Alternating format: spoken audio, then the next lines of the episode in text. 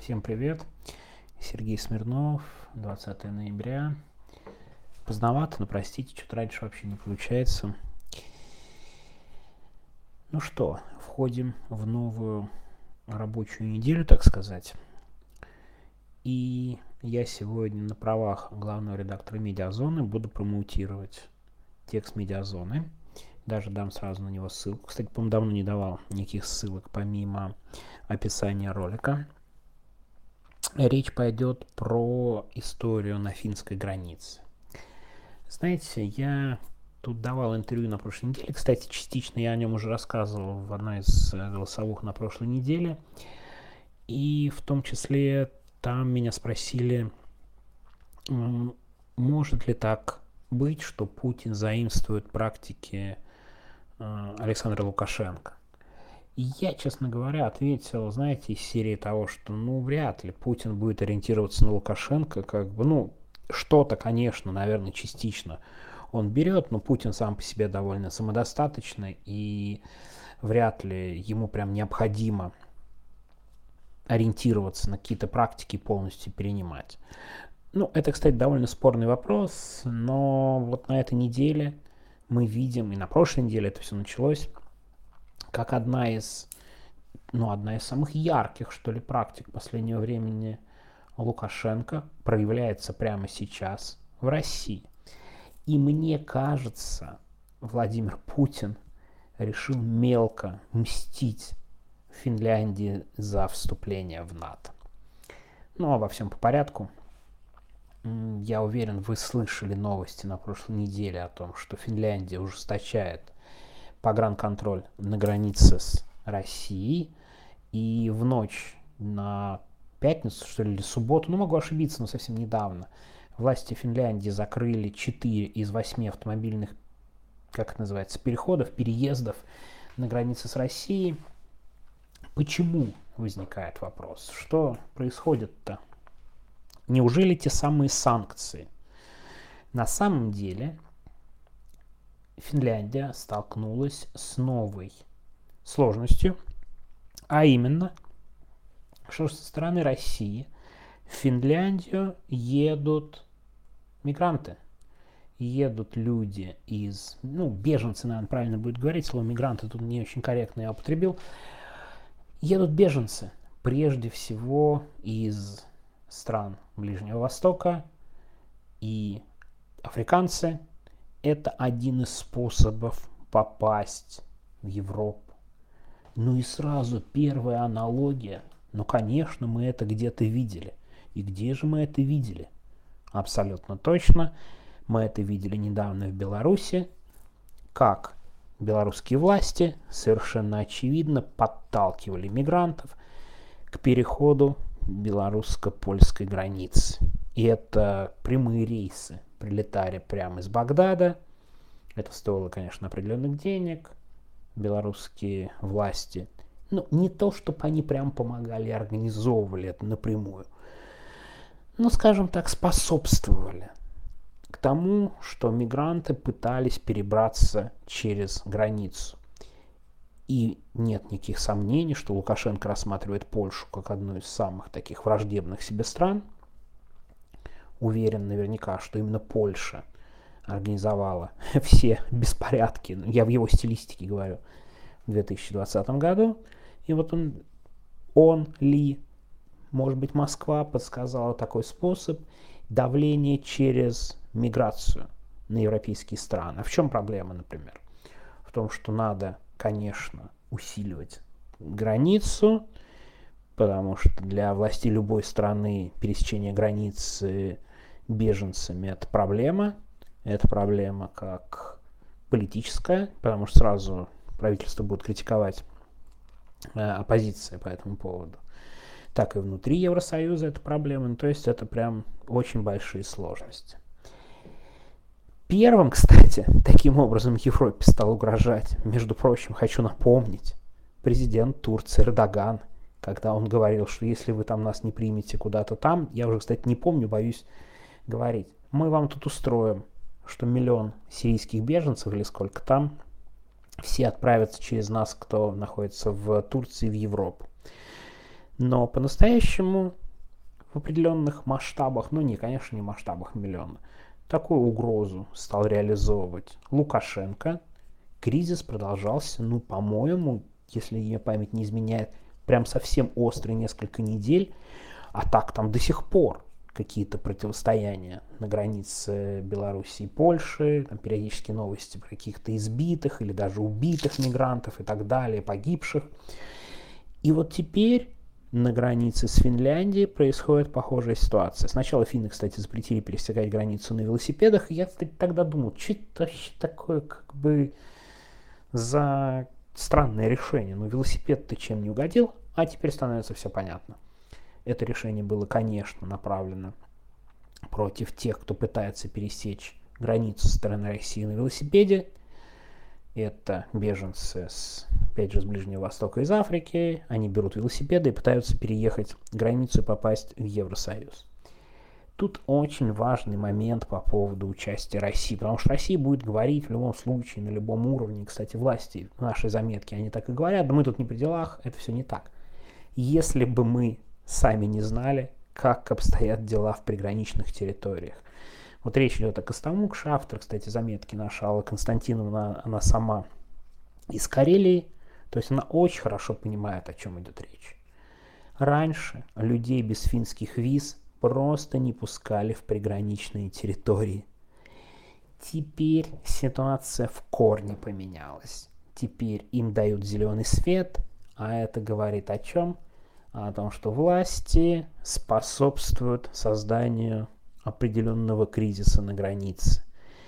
Просто когда ты знаешь, как работает российская власть и система, надо понять, чтобы отдать распоряжение, изменить отношение к визовому режиму на границе с Финляндией, нужно довольно высокое распоряжение. Это вряд ли просьба каких-нибудь двоих не знаю, майоров ФСБ на границе. Так не бывает.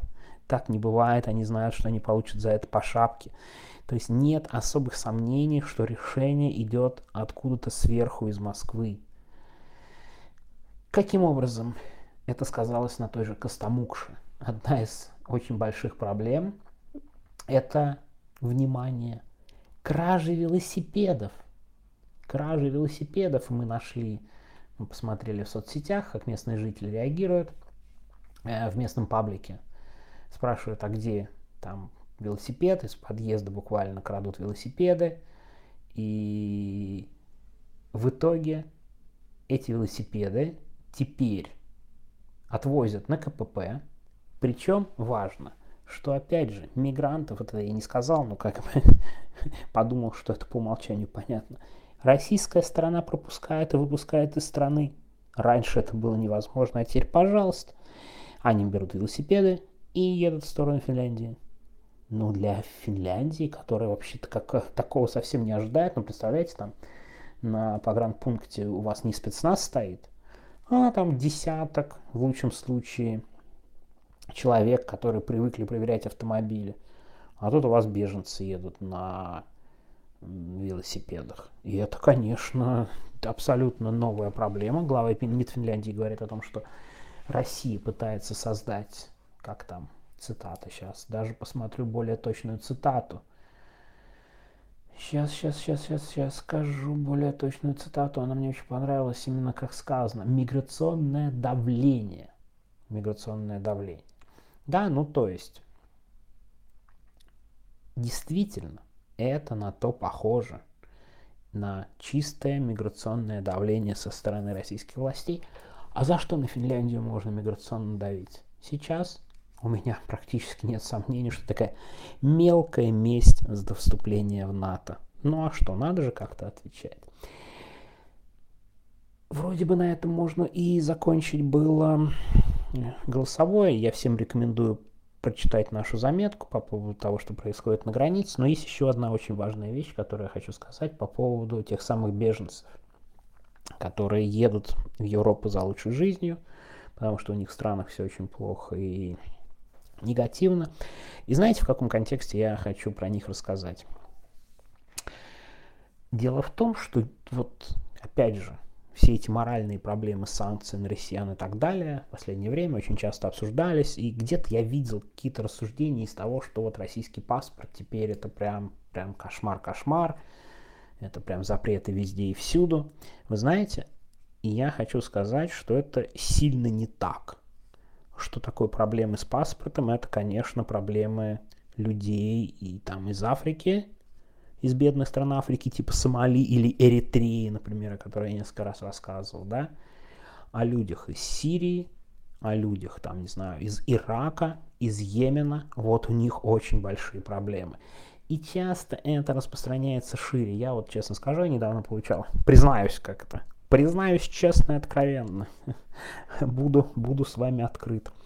Недавно получал американскую визу, и передо мной в посольстве стояли много людей, кстати, очень много отказов, потому что американцы довольно много отказывают, э, в том числе там украинцам были отказы, белорусам, а там все слышно, там же вот как бы совсем ты рядом, и там буквально в прямом эфире ты слышишь, ну, даже если не прислушиваешься, понятно, что отказы, и было несколько семей из азиатских стран, я, кстати, даже не знаю откуда, вот им буквально автоматически отказывают. Несмотря на хорошие документы вроде как и все прочие данные, все равно отказы. Это к вопросу об отношении. Опять же, когда нам кажется, что там по отношению к нам дискриминация и все прочее, ну как кажется, она же действительно есть по паспорту, то есть это же тоже надо правильно говорить. Определенные ограничения, безусловно, гражданам России есть, но мы далеко не единственные такие. Много каким странам именно по паспорту по документам отношения ничем не лучше. Так что, как это, welcome to the club, прошу прощения, довольно грустная, наверное, вывод для людей, которые неожиданно в этом оказались. Я уже говорил, что нам ближе. В этом отношении беженцы из Ирана, Афганистана, из каких-то тоталитарных государств, но, конечно, психологически к этому довольно непросто привыкнуть потому что, ну, понятно, что россияне себя считают частью первого мира, давайте честно и откровенно скажем об этом, и довольно сложно в этом отношении изменить свою позицию. Так что вот такой кризис создали власти России. Я бы назвал это практиками авторитарного интернационала. То есть авторитарный интернационал таким образом пытается оказывать давление на страны Европы, и я уверен, продолжит оказывать такое давление, придумают другие схемы и так далее. Но это такие приемы, к которым надо быть готовым, которые, кстати, могут болезненно ударить, опять же, в том числе, да, по закрытию границ, потому что уже Финляндия сказала, что закрывает границы, Норвегия готова закрыть границы, Эстония совсем готова закрыть границы, потому что, ну, какая разница, Запад и Запад. Финляндию сейчас, потому что самая большая протяженная граница, больше всего пунктов, а можно и дальше. А может там идеи не из-за Финляндии в НАТО, хотя я почти уверен, что это мелкая мстительность, что начали с Финляндии в том числе, связана с позицией по поводу НАТО. И авторитарные режимы, если не учатся друг у друга, хотя, наверное, частично учатся, то, по крайней мере, конечно же, имеют общие цели. Надавить на демократические страны, сделать так, чтобы демократические страны использовали запреты, а потом заламывают руки и говорят, ну вот, мы говорили, что вы демок... там, демократия, права человека, а сами на самом деле, я думаю, российские власти в ближайшее время начнут делать примерно такие заявления. Ну, кстати, еще и посмотрим, насколько масштабным планируют российские власти сделать кризис на границе с Финляндией, пока это не очевидно. Так что почитайте небольшую заметку, она не очень длинная, Аллы Константиновой, я ее оставлю в описании к названию этой голосовухи. Все, всего доброго, до завтра, пока.